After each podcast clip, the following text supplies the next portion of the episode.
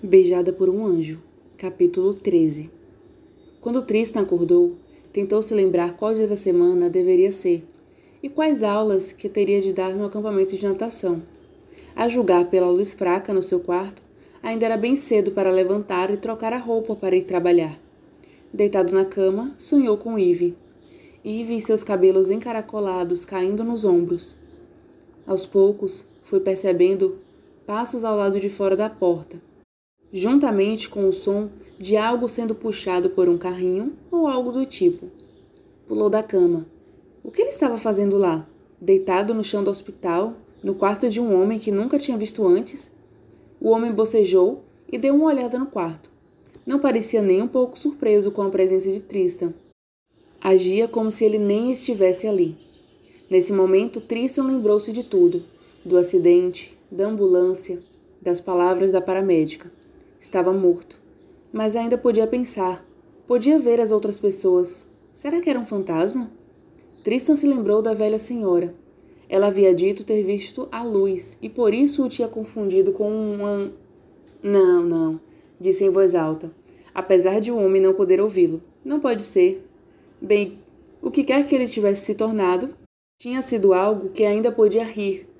Portanto, não parou de rir, de forma quase histérica e depois chorou. A porta atrás dele bateu de repente. Tristan ficou em silêncio, mas isso não tinha importância alguma, pois a enfermeira que havia entrado ali não podia ouvi-lo, apesar de ter ficado tão próxima que seu cotovelo quase atravessou o dele, enquanto anotava algo na ficha do homem. 9 de julho, 3 horas e 45 minutos. Tristan leu. 9 de julho? Mas ele tinha saído com Eve em junho. Será que estava inconsciente há quase duas semanas? Será que poderia voltar a ficar? E por que estava consciente agora? Pensou na velha senhora, que havia estendido a mão para ele, porque ela havia prestado atenção nele enquanto os outros não viam nada. Será que Eve conseguiria vê-lo? Tristan encheu-se de esperança. Se conseguisse encontrar Eve antes que a escuridão tomasse conta dele novamente, teria mais uma chance de convencê-la sobre seu amor ele sempre a amaria. A enfermeira saiu, fechando a porta atrás dela. Tristan tentou abri-la, mas seus dedos não se firmavam na maçaneta. Tentou mais uma vez e mais outra. Suas mãos tinham a mesma força que uma sombra. Agora teria que esperar a enfermeira voltar. Não sabia por quanto tempo conseguiria se manter consciente, ou, assim como os fantasmas das histórias antigas, se iria derreter com a luz do sol. Tentou se lembrar de como chegar até lá e a imagem de uma andança pelos corredores do autoatendimento veio à sua mente. Lembrou-se claramente do faxineiro atravessando seu corpo. Esse era o truque. Tinha que projetar um caminho em sua cabeça e se concentrar aonde queria ir. Assim, logo estava na rua.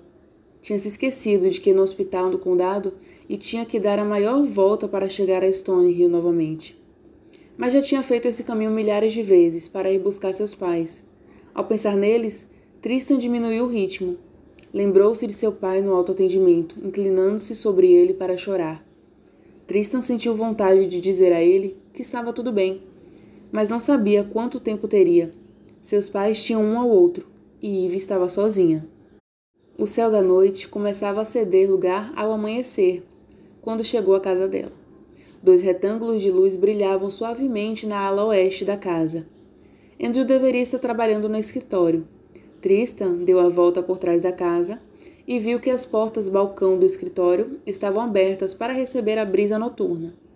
Andrew estava numa mesa, absorto em seus pensamentos. Tristan entrou sem ser visto.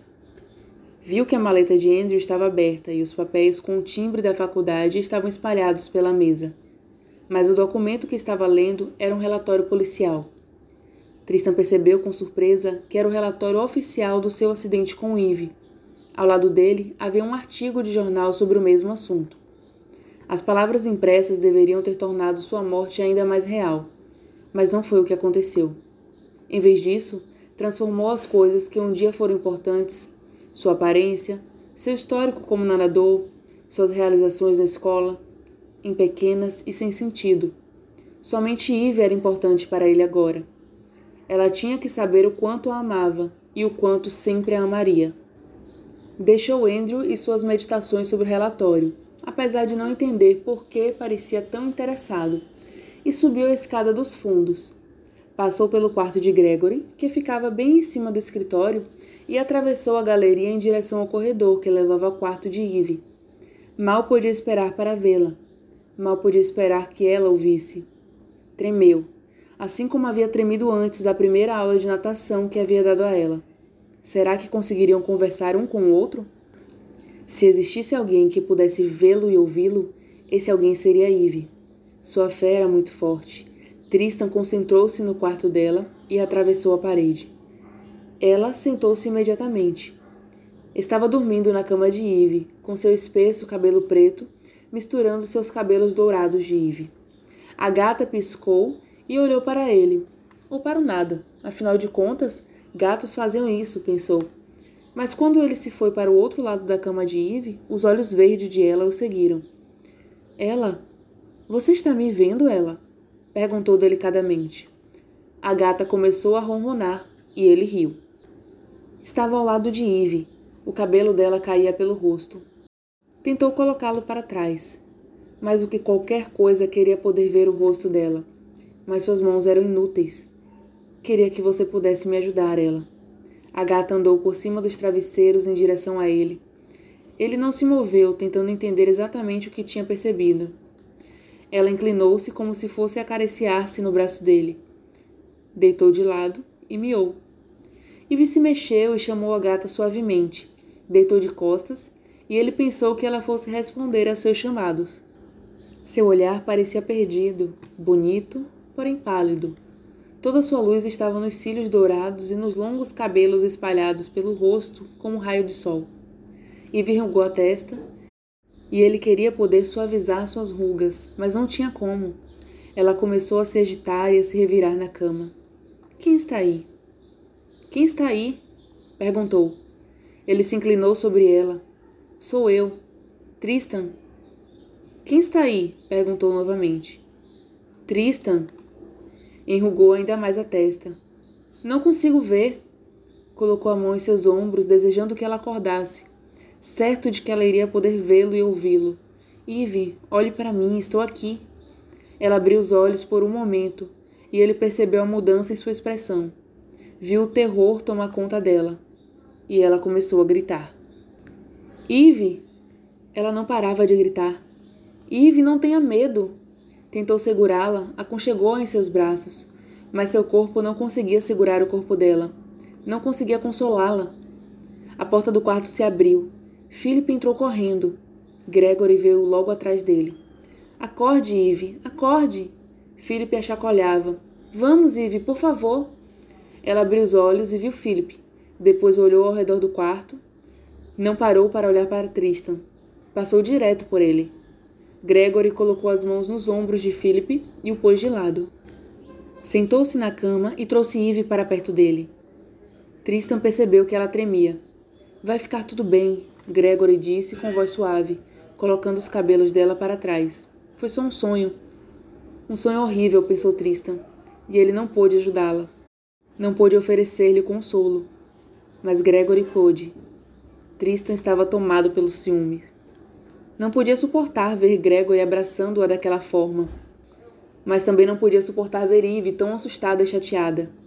Um paradoxo de sentimentos em relação a Gregory invadia sua alma. Gratidão e ciúmes ao mesmo tempo. Sentiu-se fraco por essa guerra de sentimentos e afastou-se dos três, dirigindo-se à prateleira de anjos de Eve. Ela o seguiu com cautela. Você sonhou com um acidente de novo? perguntou Philip. Eve fez que sim com a cabeça. Depois ficou de cabeça baixa, deslizando as mãos sem parar pelos lençóis revirados. Quer conversar sobre isso? perguntou Gregory. Eve tentou falar, depois fez que não com a cabeça e estendeu uma das mãos para ele com a palma para cima. Tristan viu as cicatrizes entalhadas em seu braço, como se fossem rastros de feixes de luz. Por um instante, a escuridão parecia querer pegá-lo por trás, mas lutou contra ela. Estou aqui. Está tudo bem, disse Gregory, esperando pacientemente. Eu. Eu estava olhando pela janela, começou a falar. Vi uma grande sombra nela, mas não tinha certeza de quem ou do que era. Quem está aí? Eu gritei. Quem está aí? Tristan observava do outro lado do quarto. A dor, o medo que ela sentia exerciam uma pressão sobre ele. Achei que fosse alguém que conhecesse. De alguma forma a sombra parecia familiar. Então fui chegando cada vez mais perto, não conseguia ver. Parou de falar e olhou ao redor do quarto. Você não conseguia ver, estimulou Gregory. Havia outras imagens de vidro na janela, reflexos que a distorciam. Aproximei-me ainda mais. Meu rosto estava quase grudado na janela. De repente ela explodiu. A sombra se transformou em um cervo. Ele bateu a janela e foi arremessado para longe. Ela ficou em silêncio. Gregory pegou o queixo dela com a mão, trazendo-o para bem perto dele.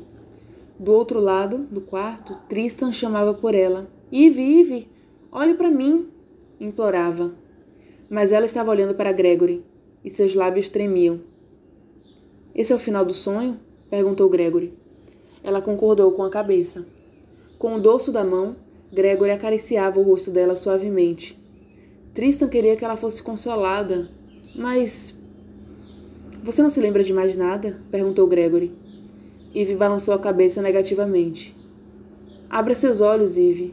Olhe para mim, gritava Tristan. Então, percebeu que Philip também estava lá, olhando para a coleção de anjos de Eve. Ou talvez para ele, não tinha certeza. Tristan colocou a mão ao redor da estatueta dos anjos das águas. Se encontrasse uma maneira de dá-lo a Eve, se pudesse mandar um sinal a ela. Venha, Philip, disse Tristan. Pegar a estatueta. Leve-a para Eve. Philip foi em direção à prateleira como se tivesse hipnotizado. Esticou a mão, colocando-a por cima da de Tristan. Veja! gritou Philip. Veja! O que? perguntou Eve. Seu anjo está brilhando. Agora não, Philip, disse Gregory. Philip tirou o anjo da prateleira e levou-o até Eve. Quer colocá-lo ao lado da sua cama, Eve? Não, Talvez ele afaste os pesadelos, insistiu Philip. É só uma estatueta, disse, mostrando-se exausta. Mas você pode rezar e o anjo de verdade vai ouvir. Não existe anjos de verdade, Philip. Você não entende? Se existissem, eles teriam salvo Tristan.